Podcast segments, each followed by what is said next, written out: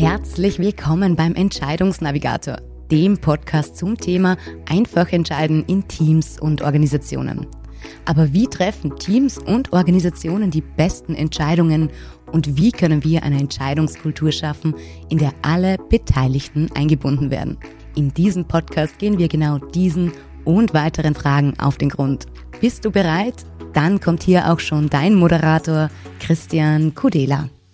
Hallo und auch von meiner Seite herzlich willkommen zur heutigen Episode. Es ist Sommer 2023 und eines der dominierenden Themen ist künstliche Intelligenz. ChatGPT ist in aller Munde und so haben auch mich in der Vergangenheit viele Fragen erreicht, so nach dem Motto, sag Christian, wird künstliche Intelligenz in Zukunft für uns entscheiden? Und genau mit dieser Frage möchte ich mich in der aktuellen Podcast-Episode beschäftigen. Und dazu möchte ich ganz kurz auf künstliche Intelligenz im Allgemeinen eingehen und dann auch die Frage stellen, wie kann künstliche Intelligenz entscheiden oder uns zumindest beim Entscheiden unterstützen.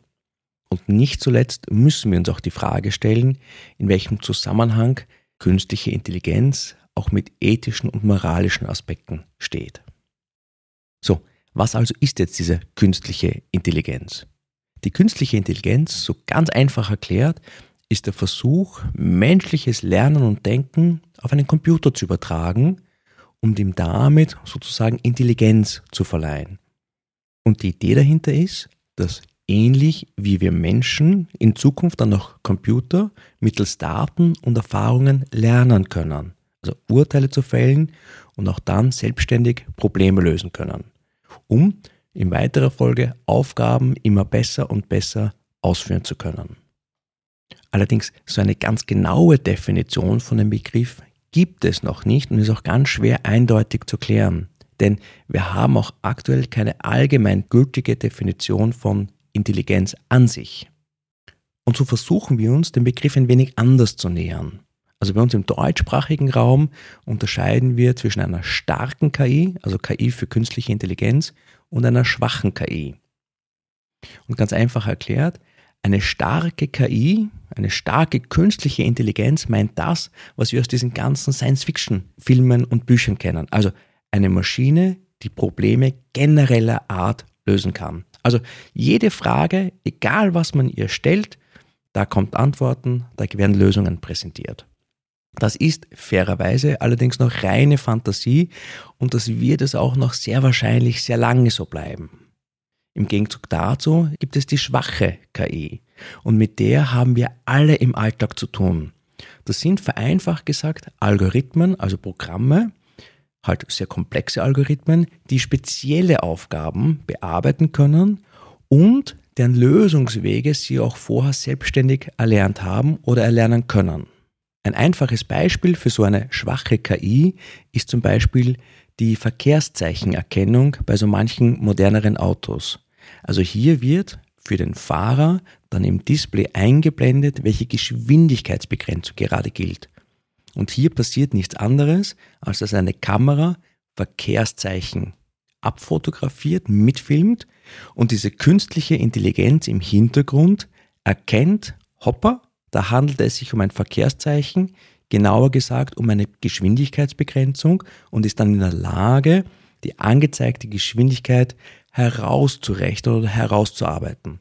Also was für uns Menschen ein ganz natürlicher Vorgang ist. Wir sehen ein Verkehrszeichen, eine Geschwindigkeitsbegrenzung und wissen, okay, hier gilt Tempo 100, ist für einen Computer tatsächlich eine mittelgroße Herausforderung, weil ein Computer hat ja nur in erster Linie mal dieses Bild vor sich, also Nullen und Einsen und muss aus dem erkennen, hier ist ein Verkehrszeichen, hier handelt es sich um eine Geschwindigkeitsbegrenzung, um dann eben diese Information, Tempolimit 100, daraus abzuleiten.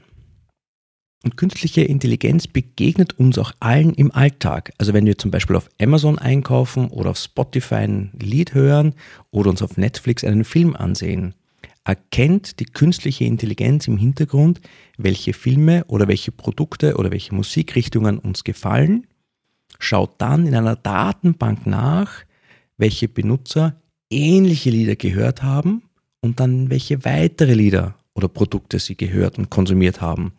Und aus dem heraus bekommen wir dann Vorschläge, die dann so diesen netten Charakter hatten. Andere Benutzer kauften auch oder das ist ein Lied, das jetzt gut passen könnte. Das heißt, dieses Lernen aus den Daten, dieses selbstständige Ableiten, um Vorschläge zu machen, da steckt schon künstliche Intelligenz dahinter. Oder ein anderes Beispiel, alles rund um Spracherkennung. Also überall dort, wo gesprochenes Wort, also Sprache, in Text umgewandelt werden kann. Als Kinder haben wir gelernt, was gewisse Laute bedeuten oder Laut abfolgen. Also ein Baum, da wissen wir, das ist ein Baum. Oder ein Haus ist ein Haus. Und genau das lernen oder haben in der Vergangenheit auch Computer gelernt durch künstliche Intelligenz. Man hat, wenn, man, wenn du so willst, eine ganze Reihe von Sprachdaten, von Sprachaufzeichnungen eingespielt und Wort für Wort dekodiert. Und irgendwann hat dann der Computer verstanden, okay, wenn diese, wenn du so willst, Reihenfolge von Lauten kommt, dann bedeutet das Baum oder bekommt das Label die Bedeutung Baum. Und in weiterer Folge kann ich diese Wörter, diese einzelnen erkannten Wörter dann auch zu Sätzen kombinieren. Und hier dann natürlich auch mit entsprechenden Grammatik einen Sinn daraus ableiten. Also ich kann dann auch zuordnen, was ist ein Hauptwort, was ist ein Zeitwort, was bedeutet das Ganze, um dann das Ganze verarbeitbar zu machen. Das heißt, überall dort, wo viel mit Daten gearbeitet wird, wo ich Muster erkenne, wo ich Abfolgen, wenn du so willst, erkenne und zuordnen kann, ob das jetzt das eine oder das andere ist, da ist die künstliche Intelligenz, aktuell die schwache künstliche Intelligenz, ganz massiv im Einsatz. Und hier auch schon die erste, ich sage mal, Eigenschaft von den aktuellen Einsatzgebieten der künstlichen Intelligenz. Sie greift auf Datensätze, auf sehr große Datensätze, meistens aus der Vergangenheit zurück, um daraus dann Ableitungen zu treffen. Und wenn dann Maschinen oder diese Algorithmen in der Lage sind, eigenständig aus diesen Datensätzen wichtige Informationen herauszuziehen und daraus zu lernen, wenn du so willst, also diese Vorgehensweise immer wieder zu verfeinern und besser zu machen, dann spricht man von maschinellem Lernen. Und diese Eigenschaft, also dass künstliche Intelligenz in der Lage ist, diese Informationen aus diesen Daten zu ziehen, die ein Mensch vermutlich niemals erfassen könnte, einfach weil das enorm viele Daten sind, das ist, wenn du so willst, the pure magic of KI. Und stell dir mal vor, YouTube-Angestellte müssten jedes hochgeladene Video manuell ansehen und überprüfen, ob es verbotene oder gar geklaute Inhalte enthält. Auf YouTube werden jede Minute in etwa 500 Stunden Videomaterial auf die Plattform hochgeladen. Und der Konzern bräuchte dann alleine über 90.000 Mitarbeitende, die acht Stunden am Tag pausenlos Videos schauen, um mit dem Sichten hinterherzukommen. Und eine künstliche Intelligenz schafft das Ganze quasi während des Upload-Vorgangs vom Video in Echtzeit. Das heißt, hier wird in Echtzeit das Video analysiert, mit einer Spracherkennung, wenn du so willst, Triggerwörter erkannt und dann auch gefleckt und angezeigt oder eben es wird auch geschaut, ob eine Musik verwendet wird, die anderweitig schon im Einsatz ist oder gar urheberrechtlich geschützt ist. Und mit dem Hintergrundwissen kommen wir wieder zurück zu ChatGPT. ChatGPT ist eigentlich nichts anderes als eine Statistiksoftware.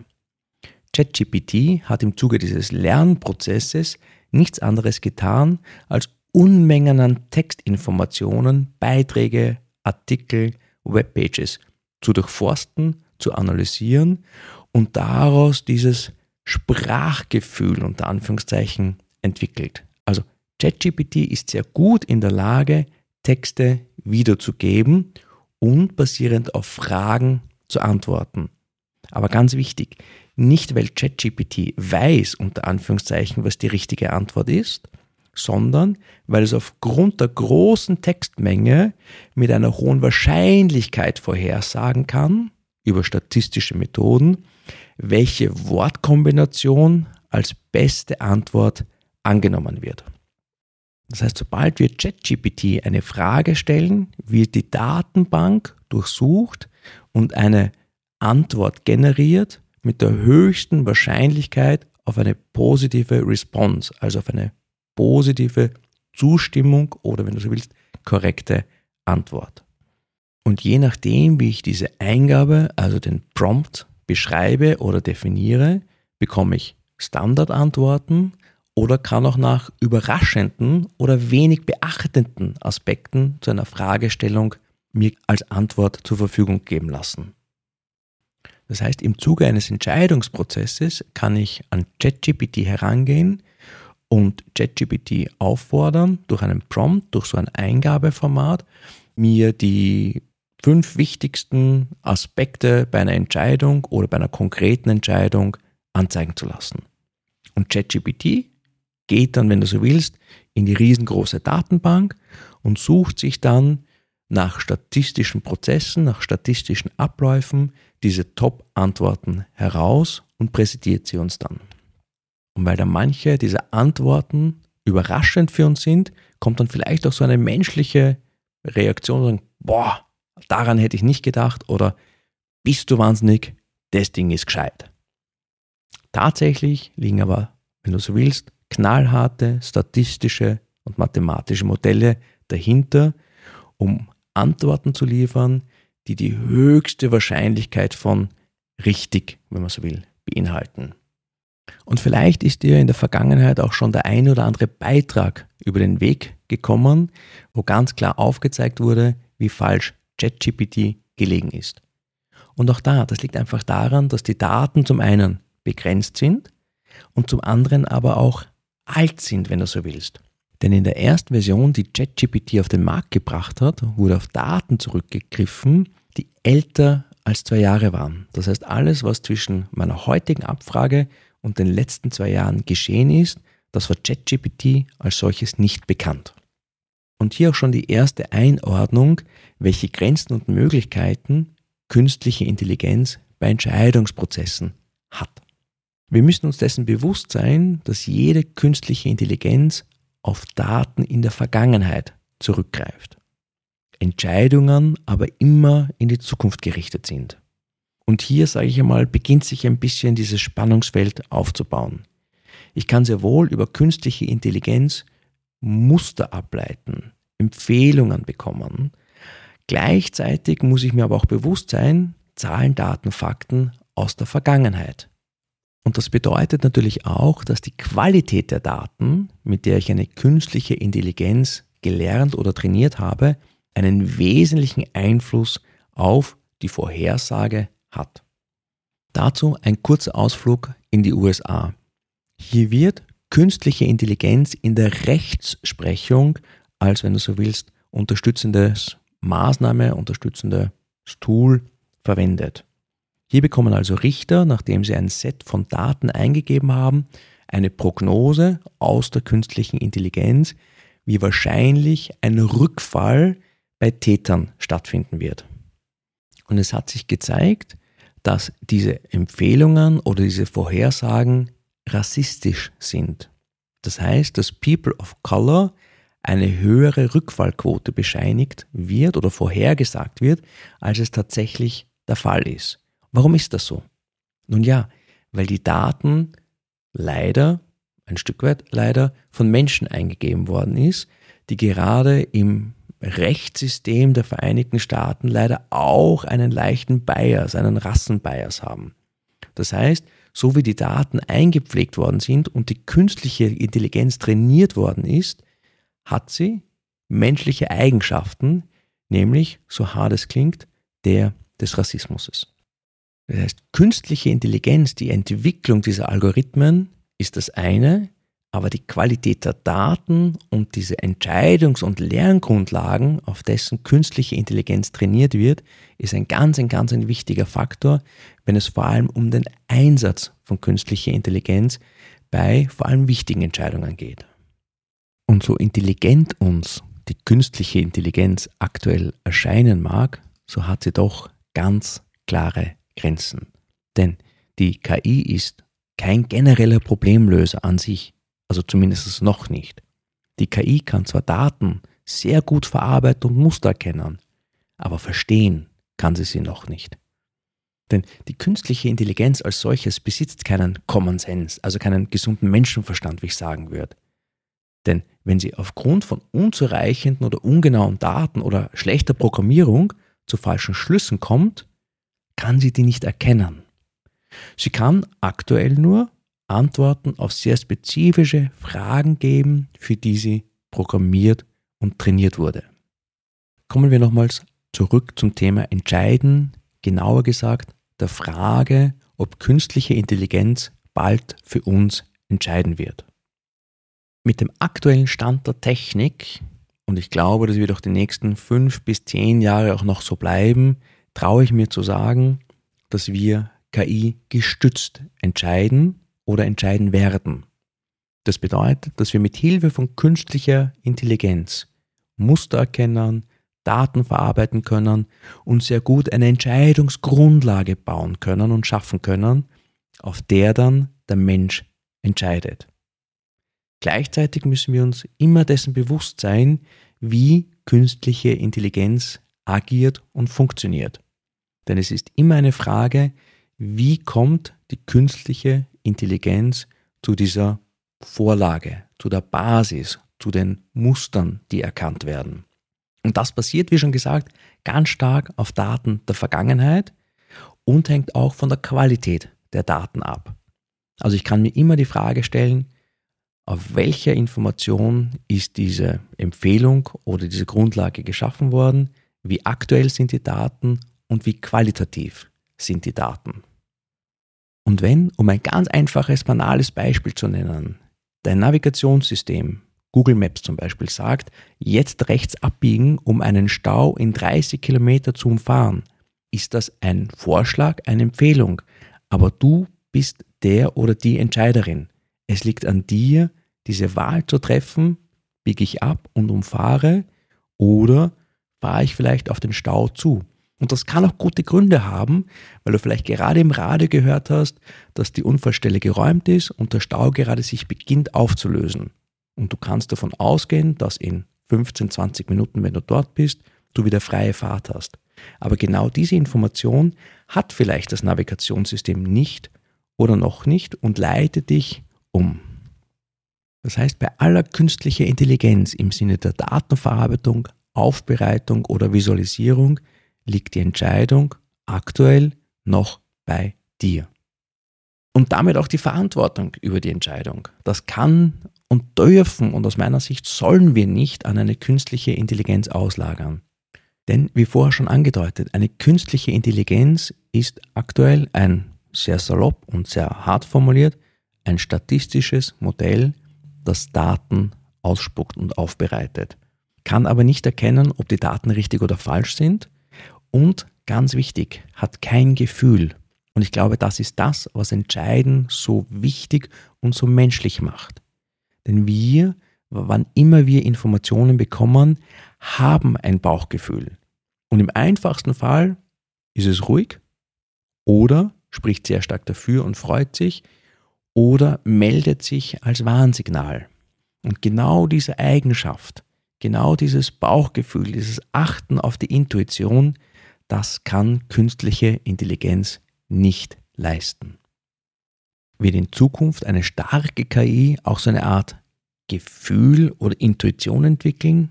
Boah, ich weiß es nicht. Ganz ehrlich, traue ich mir nicht zu sagen. Ich kann mir es in irgendeiner Form erahnen, aber da habe ich noch keine Vorstellung dazu.